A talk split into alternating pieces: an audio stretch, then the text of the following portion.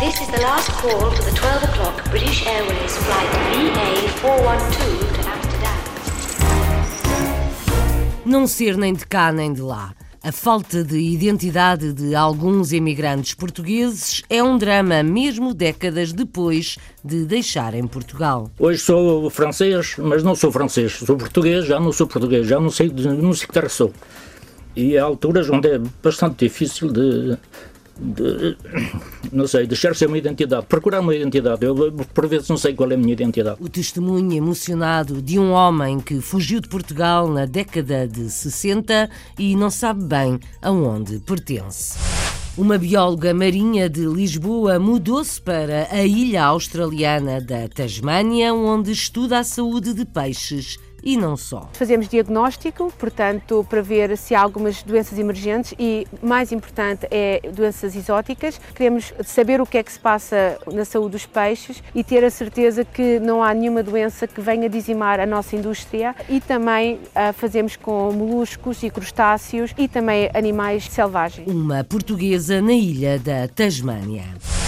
Há uma nova associação portuguesa na cidade britânica de Bishop Stortford, uma associação cultural onde adultos aprendem inglês e crianças português. Na minha escola regular não tenho alunos portugueses, amigos portugueses, portanto, quando eu venho para estas aulas, posso falar na minha língua com as outras pessoas. Estou há dois meses e meio nas aulas de inglês e já noto melhorias no meu dia a dia. Vim para a Inglaterra à procura de um futuro melhor. sinto muita falta de saber me comunicar melhor. Agora há aulas de inglês para adultos e de português para crianças em Bishop Stortford, a norte de Londres. Há portugueses acolhidos na casa familiar Padre Tinoco, na Venezuela, onde se apoia quem precisa, mas com algumas dificuldades. Hoje estamos aqui porque estão portugueses que realmente não têm família, têm muitos anos no país e hoje em dia estão abandonados. Nós, como instituição, arrecadamos uh, bem, seja alimentos de toda espécie, massa, arroz, café, uh, pão, e hacemos um compartilho com os velhinhos que estão aqui. Angariação de bens e dinheiro para ajudar os utentes de uma casa de acolhimento na Venezuela.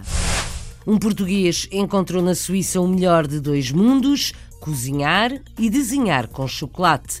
Foi campeão mundial. Continuei sempre no, no, no mundo dos concursos, porque quanto mais ganhava, mais queria ganhar, mais queria subir, porque eu sempre disse aos meus pais: se vim para a Suíça, vou começar de zero também quero ser alguém na vida. Por isso vou-me esforçar ao máximo para chegar lá acima. Em pouco tempo chegou a campeão mundial, um chocolateiro com formação em artes visuais.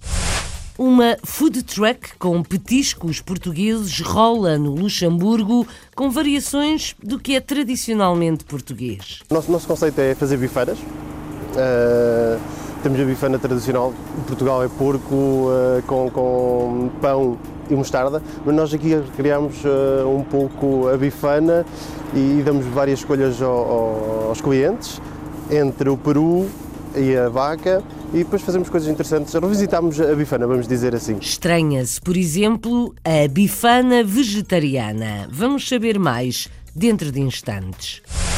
Um restaurante português em Goa pertence a um advogado que canta o fado e aprendeu a cozinhar à distância. Foi, na verdade, Amália Rodrigues, que através do amigo meu, que mandou-me um livro de culinária portuguesa de Maria de Lourdes Modesto e é que comecei a trabalhar e colhi algumas receitas destas. Eu dou um pouco do meu toque, mas a principal são, é a comida tradicional portuguesa que eu gosto. Aprendeu nos livros, mas os clientes gostam da comida portuguesa em Goa.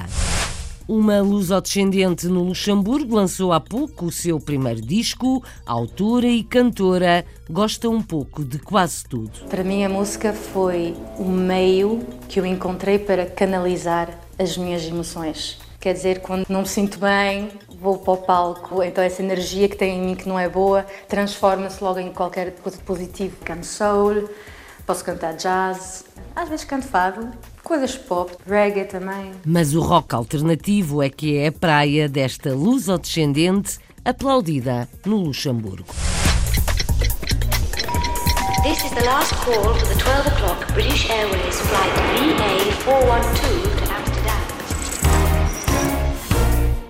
O testemunho de quem partiu sem querer. Quando se deixa um país, o país da nossa origem, da nossa pátria, em tão poucos minutos, e 43 anos depois, ainda hoje, não custa-me acreditar. Hoje sou francês, mas não sou francês. Sou português, já não sou português, já não sei, não sei que terra sou. E há alturas onde é bastante difícil de, de, não sei, deixar-se uma identidade, procurar uma identidade. Eu, por vezes, não sei qual é a minha identidade. Rafael Pereira partiu à pressa de Portugal, radicou-se em França, mudou de nome, mas nunca mais encontrou a sua identidade. É exemplo de quem deixou o país, sem planear, durante muito tempo não pôde voltar. Hoje em dia fica-se por França, mas não se sente bem francês, nem tampouco sabe se ainda é português. Com origem transmontana, agora Rafael Poirier já tem netos, mas ainda chora pela vida que deixou. A reportagem que vamos ouvir de Carlos Pereira é um testemunho da história da imigração portuguesa. Rafael Poirier mora na Alsácia há cerca de 50 anos, numa localidade perto de Mulhouse. É natural de Macedo de Cavaleiros e veio para a França com 23 anos. Era militar no quartel de Chaves, mas de noite saía com um amigo para namorar. E um dia, ao sair, vimos que havia uma moto, uma motorizada encostada ao muro do quartel, que pertence ao sargento. Nessa altura, as motorizadas, os sargentos não tinham direito de entrar no quartel com, com veículos, são os oficiais. E a gente o que é que fez? Bom, pegamos na moto, vamos dar uma volta, os dois nela. E a volta da meia-noite, falhamos um stop, houve um acidente contra um carro que não devia ter passado nesse dia, porque não se passavam carros nessa altura à meia-noite, não havia carros na rua. E para nós houve um o futuro do jovem Rafael mudou completamente. Se voltasse ao quartel, seria punido e enviado para a África. Preferiu então fugir com a namorada. Imaginem uma pessoa com 23 anos, vai para o ultramar mais 3, faz 26. Vem para, para se tiver sorte de voltar. Bom, a maior parte deles, felizmente, voltavam. Ah, mas chegava, chegava a Portugal e qual era o meu futuro? Não tinha todos, malgré todos os trabalhos que tive, nenhum deles me permitia o que eu aprendi antes de ir para a tropa, uh, permitia de viver. O amigo com quem fugiram de Portugal tinha contactos em Epinal, nos Vosges. Esse foi, pois, o primeiro destino do casal. E a partir daí começamos tudo a zero, com muita dificuldade, muitas lágrimas. É difícil. Quando se deixa um país, o país da nossa origem, da nossa pátria, em tão poucos minutos, e 43 anos depois, ainda hoje, não custa-me acreditar.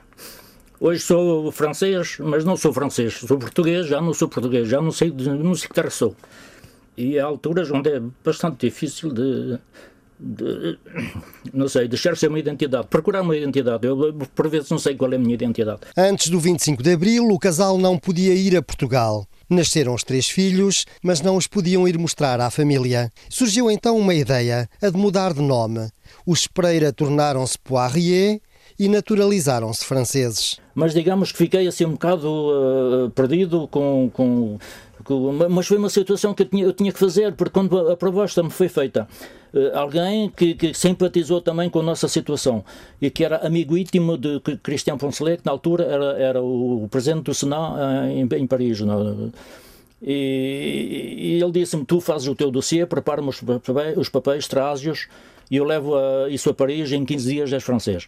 Eu estava condenado a ficar aqui. A minha esposa disse há pouco que em Portugal não temos nada, não temos nada, porque a gente mentalizou-se a nada ter lá, visto saber que não podia voltar. E, portanto, vivíamos o dia a dia, íamos equipando a minha casa, etc. E ir para Portugal era impossível. E pronto, e aceitamos mas aceitamos numa ordem administrativa. Era para ter papéis franceses, para estar tranquilo, para os filhos mais tarde poderem arranjar trabalho, porque não se, não se chamavam Pereiras, mas chamavam-se Poiriers. Uh, mas dentro, isto é tudo uh, volátil, as coisas que, que andam no ar, mas dentro de nós foi uma guerra total. Uns dias depois de terem mudado de identidade, teve lugar em Portugal a Revolução do 25 de Abril. Por poucos dias não teria sido necessário mudar de nome, mas já era tarde.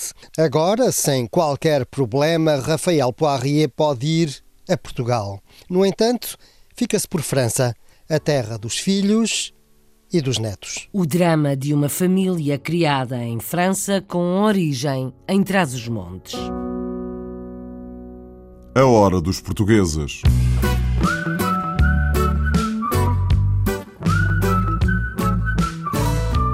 Uma portuguesa na Tasmânia faz aquilo de que mais gosta. Estuda a saúde dos peixes. Mudou-se para esta ilha australiana para continuar a sua área de estudos e ficou.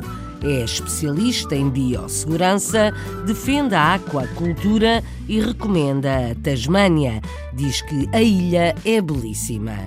A Filipa Borges Santos faz as apresentações.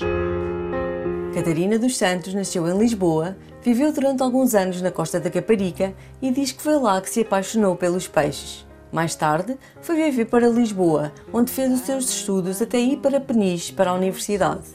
Hoje, Catarina vive na Tasmânia e explica-nos por que veio morar para esta ilha. Eu tive sempre uma paixão para fazer saúde dos peixes e havia uma universidade e um grupo de investigação aqui na Universidade da Tasmânia. Eu decidi vir fazer o meu mestrado para aqui e depois prolongou-se para o doutoramento. Depois dos estudos concretizados, Catarina começou por trabalhar na área da aquacultura e explica-nos um pouco o seu trabalho. O meu trabalho anterior foi numa aquacultura chamada Petuna. Nós eh, criamos peixe desde dos ovos até os apanhamos e irem para, para o prato das pessoas. O meu trabalho começou a ser mais ambiental, ajudava a fazer análises ao fundo do mar para ver se estamos a fazer um impacto uh, ao ambiente, a tirar amostras, levar para o laboratório, ver as mortalidades, se podiam ser causadas por uma doença ou pelo ambientais, por exemplo, a temperatura. Agora, ah, recentemente comecei a trabalhar na outra linha ah, da saúde dos peixes, portanto, eu recebo as, as amostras dos peixes das aquaculturas, portanto, as que eu costumava ah, entregar, e nós fazemos diagnóstico, portanto, para ver se há algumas doenças emergentes e, mais importante, é doenças exóticas. Portanto, o meu grupo é biossegurança e nós queremos manter a saúde, saber o que é que se passa uh, no, na saúde dos peixes e ter a certeza que não há nenhuma doença que venha dizimar a nossa indústria e também uh, fazemos com moluscos e crustáceos e também animais uh, selvagens também. A aquacultura gera por vezes alguma polémica, já que as pessoas não têm a certeza se é positivo ou não para o ambiente que elas existam. Mas Catarina explica-nos as vantagens destas quintas aquáticas. Eu sei que há, há uma visão um bocado distorcida às vezes, como é óbvio, eu trabalho com aquacultura, mas eu sei, como eu estive a fazer a, a, parte ambiental, o ambiente marinho é muito mais dinâmico do que o ambiente terrestre. Portanto, há um impacto, mas há sempre regulação. O maior objetivo é, se toda a indústria for regulada e se todos nós uh, nos habituarmos a consumir bastantes coisas, mas em menores quantidades. Acho que é, é, há sempre um limite e há um balanço que nós temos que conseguir. E com a aquacultura há muita preocupação, porque se o nosso ambiente estiver mau, os nossos peixes não vão crescer, vão ter doenças. Portanto, também faz parte da aquacultura querer ter o ambiente, o mar uh, não poluído. Mas a aquacultura é muito importante e é muito melhor criar peixes em ambientes controlados, em que nós temos regulamentos do que ir pescarmos espécies que não são supostamente para serem pescadas, danificar os corais. Temos que criar um equilíbrio em tudo. Catarina é uma apaixonada por esta ilha tão mágica e também pelos animais que aqui habitam. Como é óbvio, o Diabo da Tasmânia é o primeiro. Gosto muito dos wombats, também gostei muito dos leões marinhos, das equidnas, são muito queridas, eh, eh, são às vezes um bocado rabugentas e eu adoro. É um sítio belíssimo e vale a pena ver, é muito bonito. Para finalizar, Catarina confessa as três palavras que pensa quando ouve a palavra Portugal: saudade, família, ah, bondade. Acho que somos boas pessoas. É bióloga marinha e vive num dos locais mais distantes de Portugal, a ilha da Tasmânia, a quase 250 quilómetros da costa australiana.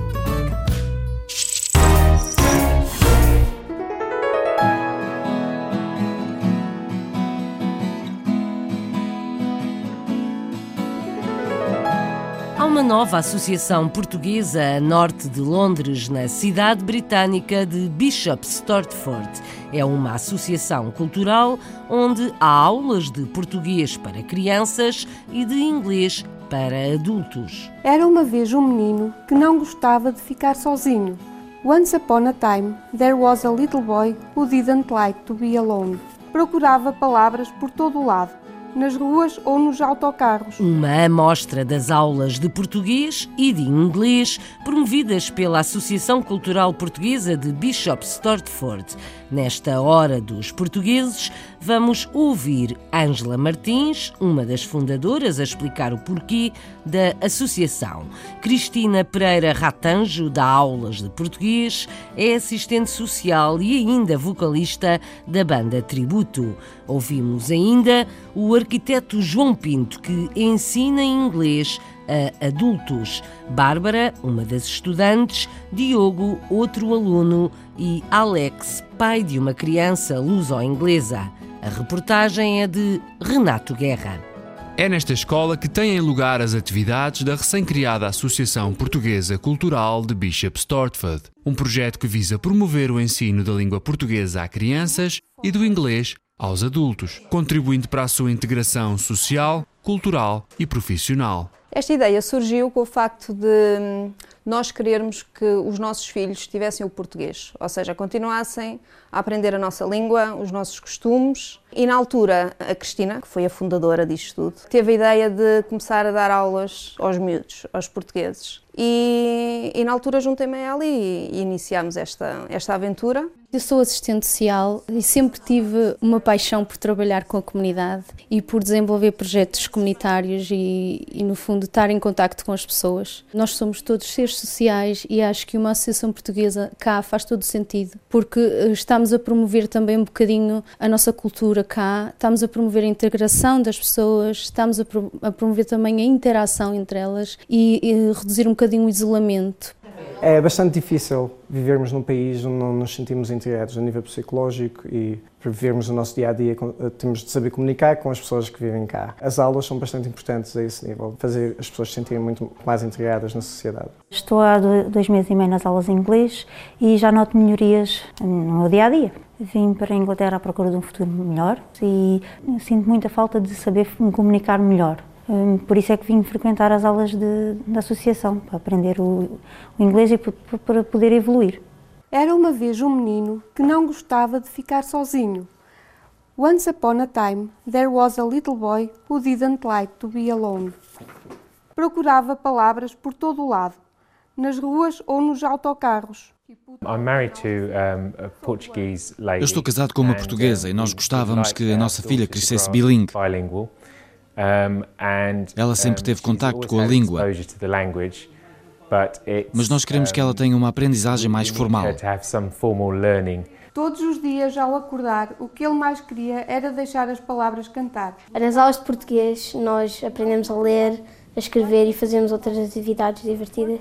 Na minha escola regular não tenho alunos portugueses, amigos portugueses, portanto, quando eu venho para estas aulas, posso falar na minha língua com as outras pessoas. As pontes linguísticas e culturais criadas por esta nova associação aproximam a comunidade portuguesa da sociedade britânica, sem esquecer o ensino da língua portuguesa aos mais jovens. Um exemplo que chega da cidade britânica de Bishop Stortford. A hora dos portugueses.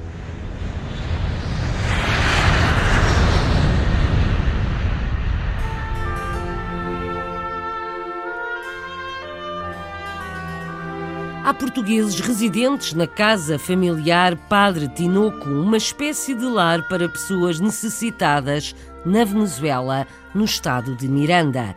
A casa ajuda quem precisa, mas também tem dificuldades e recebe donativos de braços abertos. Há portugueses que se juntam para ajudar, como há portugueses sem alternativa a viver nesta casa familiar criada por uma ordem católica.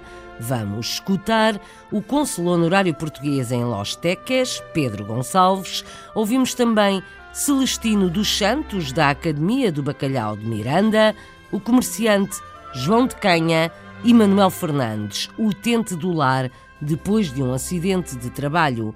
Todos os testemunhos são entre o português e o espanhol. A opção é deixá-los falar sem tradução, embora às vezes seja difícil de entender tudo, mas as vozes e a entoação também contam. A reportagem para A Hora dos Portugueses é assinada por Felipe Gouveia, jornalista radicado há muitos anos na Venezuela. Na Venezuela, os portugueses continuam a fazer da solidariedade a chave para enfrentar situações difíceis. Exemplo disso é a visita de vários compatriotas à casa familiar Padre Tinoco, levando com eles uma ajuda económica e produtos de primeira necessidade. Estamos aqui a casa do Padre Tinoco, que isto leva os irmãos franciscanos e a ideia foi da Academia Social do Bacalhau que temos aqui na região trazer para pequenos uma ajuda.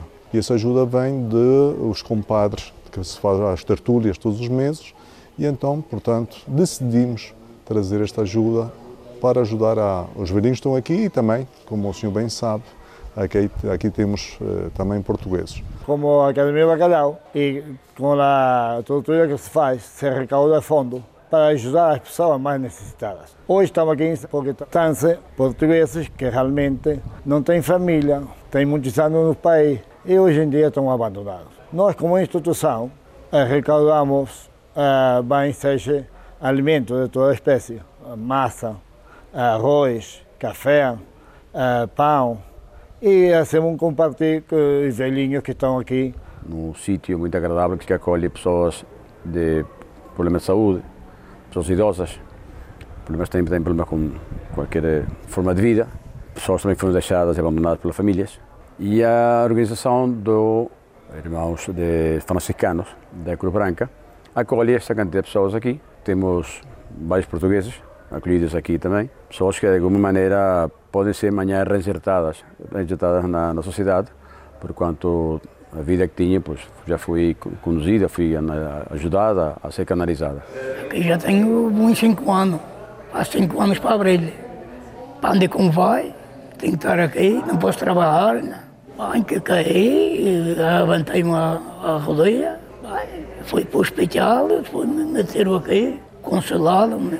Eu aqui, barro, abro a porta, eu vou trabalhando por aqui, para não estar sempre sentado. Eu, eu allá, lá era siempre a trabajar también en terreno.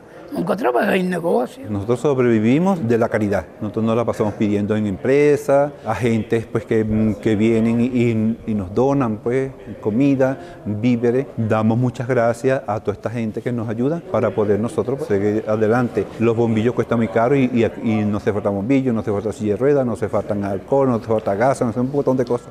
Cada rosto destas pessoas conta uma história de vida e cada gesto solidário, mesmo pequeno, pode marcar a diferença.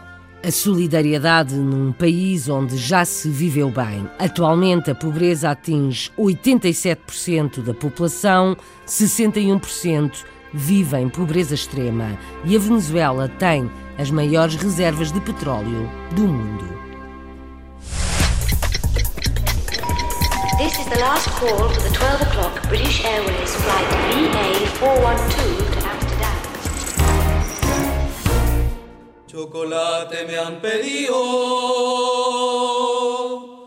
chocolate voy a dar, Arole tomaremos chocolate. Português na Suíça foi ao Luxemburgo conquistar o Prémio Mundial num concurso de culinária. Quando deixou Ovar e emigrou, Jorge Cardoso decidiu que tinha de ter uma carreira de sucesso. Tinha estudado artes visuais, mas virou-se para a pastelaria e especializou-se em chocolate. Ainda aprendiz, começou a ganhar prémios e tomou-lhe o gosto. Agora ainda gosta mais de ser chocolateiro, porque consegue juntar duas paixões, as artes e o chocolate. Tem como ambição abrir uma pastelaria em Portugal ou na Suíça. A reportagem com o campeão da arte em chocolate é da Vanessa Santos, mas é o próprio que fala sempre. Olá, chamo Jorge, tenho 28 anos, uh, cheguei à Suíça em 2007, há 11 anos atrás. Sou natural de Ovar, uh, do famoso Pandeló de Ovar e do Carnaval. E em Portugal estava a estudar uh, artes visuais, uh, em que deixei para trás para vir para a Suíça para um mundo completamente dif diferente da gastronomia. Fiz a formação de pasteleiro durante dois anos. Durante esses dois anos uh, tive um chefe, em que esse chefe, mal eu comecei a formação, me disse que tinha que fazer um concurso sobre o chocolate.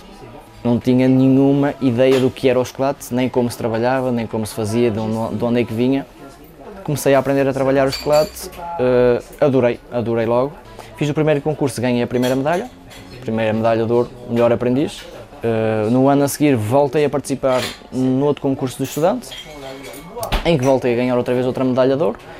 Entretanto, uh, tive outro concurso individual também de estudante, em que ganhei o prémio de Jovem Esperança Chocolateira, em Geneve, e depois acabei a formação continuei sempre no, no, no, mundo dos concursos, porque quanto mais ganhava, mais queria ganhar, mais queria subir, porque eu sempre disse aos meus pais, se vim para a Suíça para começar de zero, também quero ser alguém na vida, por isso vou-me esforçar ao máximo para chegar lá acima. Dois meses depois recebi uma proposta de, de, de, de outro concurso para representar a, a equipa suíça de, de, cozinha no Campeonato do Mundo de Cozinha, em que o tema era a Suíça, Cada país representa o seu país, vamos dizer, eram 30 equipas. Foi um ano de trabalho em que eu tinha que fazer uma estátua em chocolate, açúcar e pastiagem, três técnicas diferentes em que era pedido. Foi um ano de trabalho em que fiz, fiz testes, fiz técnicas, cada duas semanas havia as provas dos chocolates em que nunca estava bom, tinha que se mudar, tinha que se mudar as formas, tinha que se voltar a fazer as formas. Fui eu que fiz os próprios moldes em silicone. 2018, the National Pastry Art Showpiece winner. Und der Gewinner geht an die Nationalmannschaft aus der Schweiz.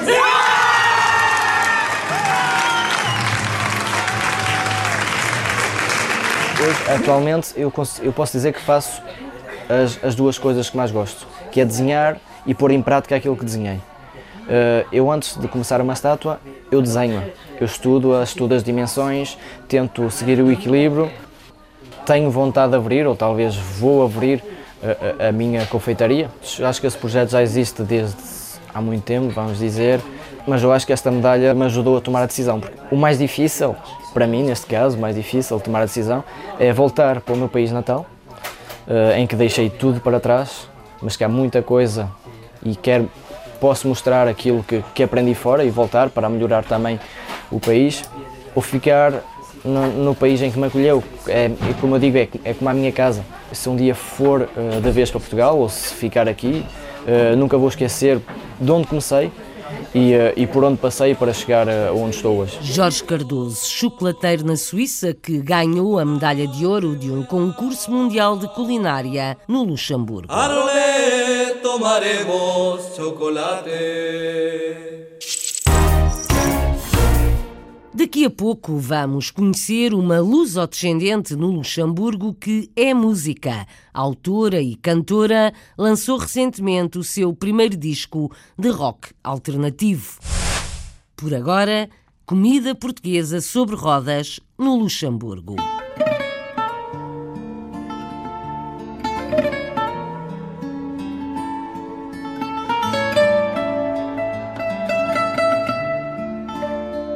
Nuno's Truck é a carrinha onde Nuno Martins serve petiscos portugueses, a cada dia num lugar diferente.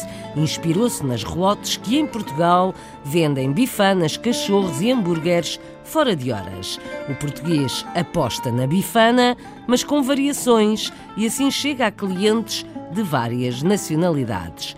A reportagem é de Joana Tiago Reis. Nuno vive no Luxemburgo há muitos anos, mas foi há pouco tempo que realizou um dos seus sonhos, ter um trabalho por conta própria. Uh, vivo há 22 anos no Luxemburgo. Uh, esta aventura do, do truck temos já há sete meses. Bom, com a papelada e tudo faz um bocadinho mais, mas já há sete meses começámos a ir para, para a estrada. Uh, antes de ter o food truck era comercial, na área do café. a ideia do, do food truck, aliás, não foi era o food truck, eu sempre tive a ideia de abrir alguma coisa em meu nome era um local fixo, mas surgiu esta oportunidade e achei interessante. Aqui é feita uma das sandes portuguesas mais famosas, a bifana. O nosso, nosso conceito é fazer bifanas. Uh, temos a bifana tradicional, em Portugal é porco uh, com, com, pão e mostarda, mas nós aqui criamos uh, um pouco a bifana e damos várias escolhas ao, ao, aos clientes entre o peru e a vaca e depois fazemos coisas interessantes. Revisitamos a bifana, vamos dizer assim. E desengane-se quem pense que uma bifana é apenas um pedaço de carne com pão. Aqui misturam-se vários ingredientes em função das estações e das épocas festivas. Nós temos quatro bifanas que estão sempre na carta, mais uma vegetariana, para quem não, não come carne. E depois teremos, temos sempre uma em função ou da, da, época que estamos, neste, neste caso agora estamos Natal, é, é bifana Natal, mas tentamos fazer sempre uma bifana elusiva à época que estamos. Para o menu às vezes não é fácil, às vezes passam aí dias e dias a pensar e depois o clique vem assim de manhã.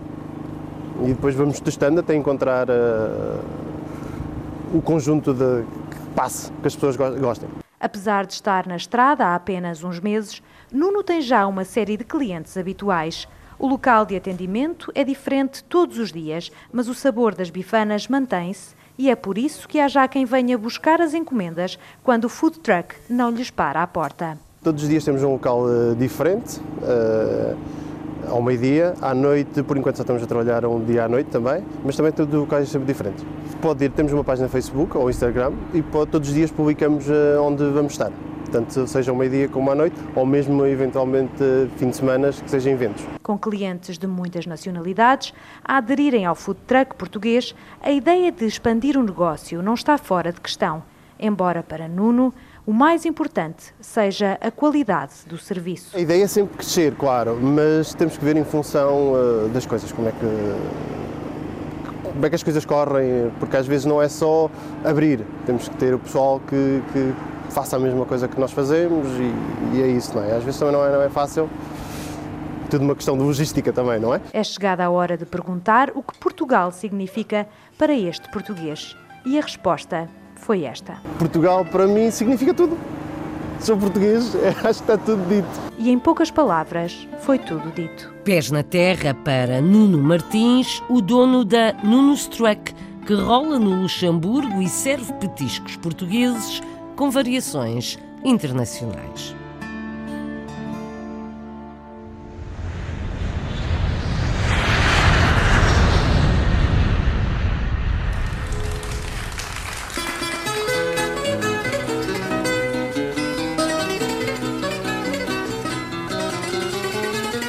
Casa Portuguesa é um restaurante em Goa que serve comida tradicional e fado a acompanhar. O projeto é de Francisco Souza, advogado, fã de fado e amante dos tachos. Aprendeu a cozinhar pelos livros, mas tem agradado aos clientes apesar de algumas diferenças. Vamos ouvir o próprio e a opinião de uma cliente habitual no restaurante. Analine Elvino de Souza é a guia da Hora dos Portugueses em Goa. Francisco Souza é advogado. É um fã incondicional da Amália Rodrigues, canta o fado e cozinha comida portuguesa. Será possível juntar tudo isto? É assim. Vamos já saber como. Minha Maria, vou da carta responder. Ai, que alegria tu me deste Eu tinha um restaurante ali em, Candolim, mesmo à praia, que se chamava Céu Mar. E depois nós decidimos vender aquilo porque era muito distante, tinha muito trabalho, muito a fazer. E tinha tudo aquele equipamento daquele restaurante. E quando eu lembrei-me que a minha avó era desta casa e nós sempre olhamos para esta casa. Portanto, quando eu entrei aqui, eu decidi, ah, oh, podemos fazer um restaurante aqui. Exatamente, e pode ser uma casa portuguesa, porque já era. E é como decidimos. Isto foi em 83, 1983. E aqui é que decidi fazer uma comida portuguesa, porque o nome já era Casa Portuguesa e ainda tínhamos um bar ali dentro que se chamava Bar Amália. E isto tudo tem que ver com o fado, com a cozinha portuguesa. E eu amo Portugal e gostaria sempre de manter um pouco de Portugal aqui em Goa. Foi, na verdade, a Amália Rodrigues, que através de um amigo meu, que se chamava Henrique Pavão, jornalista em Lisboa, que mandou-me um livro de culinária portuguesa de Maria de Lourdes Modesto. E daí que comecei a trabalhar e colhi algumas receitas destas. Eu dou um pouco do meu toque, mas a principal são, é a comida tradicional portuguesa que eu gosto, gosto muito e gosto de cozinhar também. Eu já, já sabia do pão com chouriço, que é mais se parece com uma feijoada do que verdadeiramente com o nosso pão com chouriço em Portugal. E então, que depois se põe no pão, não é? E então, por essas e outras razões, eu estava à espera de nomes iguais, mas algo completamente diferente do português. Bem, aqui na casa portuguesa eu encontrei comida autêntica portuguesa. Um, os camarões, uh, os pastéis de bacalhau têm uma forma diferente, mas são muito saborosos e muito melhores do que aqueles que eu experimento em Portugal, que às vezes são muito bocado secos quando nós comemos assim nos cafés na rua. Mas, mas aqui é muito cremoso, muito, muito bom. A Casa Portuguesa é um restaurante triste, é um fado e continua assim.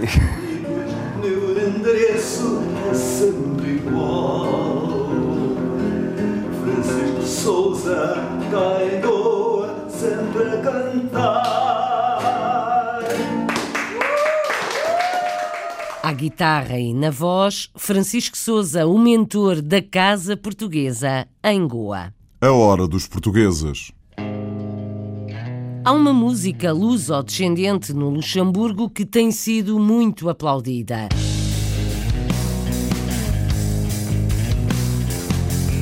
Priscila da Costa lançou recentemente o primeiro disco. Autora, compositora e cantora, Priscila toca guitarra, gosta de quase tudo, mas é no rock alternativo que mais se revê.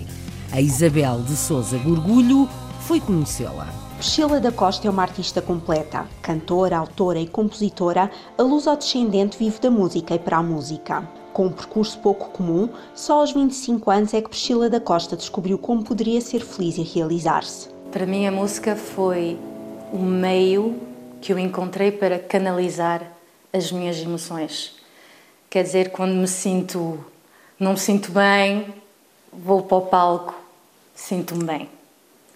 É logo, então essa energia que tem em mim que não é boa transforma-se logo em qualquer qualquer coisa de positivo e, e também de escrever as músicas, de, de meter palavras nessas emoções, permitiu mesmo de, de, canalizar, de me centrar mais. Priscila da Costa sempre teve muita música em casa.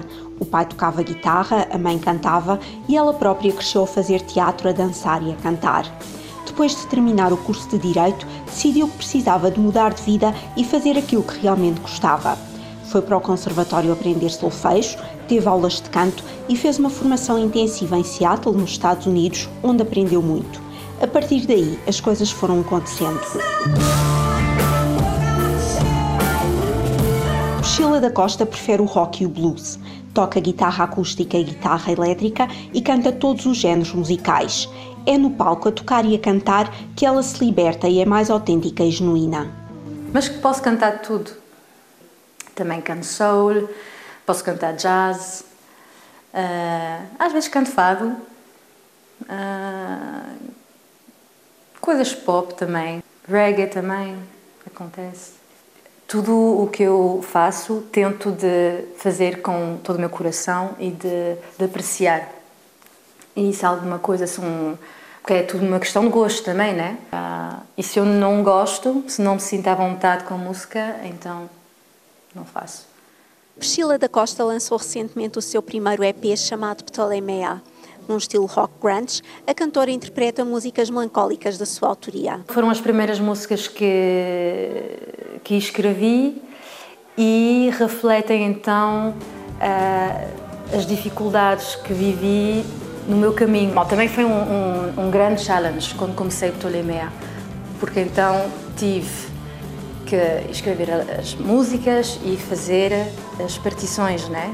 E foi não foi fácil, mas uh, agora qualquer coisa que faz parte do do sistema da Ptolemea. Priscila da Costa adora o que faz e considera-se uma pessoa com sorte. Há cinco anos atrás, não imaginava que fosse possível concretizar o sonho de viver da música. Hoje em dia, essa é a sua realidade. Gosta de todos os projetos em que está envolvida e isso é muito importante. Priscila da Costa, uma luso-descendente na cena musical do Luxemburgo, onde também provámos as bifanas de Nuno Struck. Conhecemos na Suíça um chocolateiro premiado, entramos num restaurante em Goa, espreitámos a nova Associação Portuguesa em Bishop Stortford, em Inglaterra, e ainda o trabalho de uma bióloga marinha na ilha da Tasmânia. Ouvimos ainda a impressionante história de um português em França que deixou Portugal à pressa e não voltou. A Hora dos Portugueses promete voltar para ouvir na rádio, nesta rádio, todos os dias.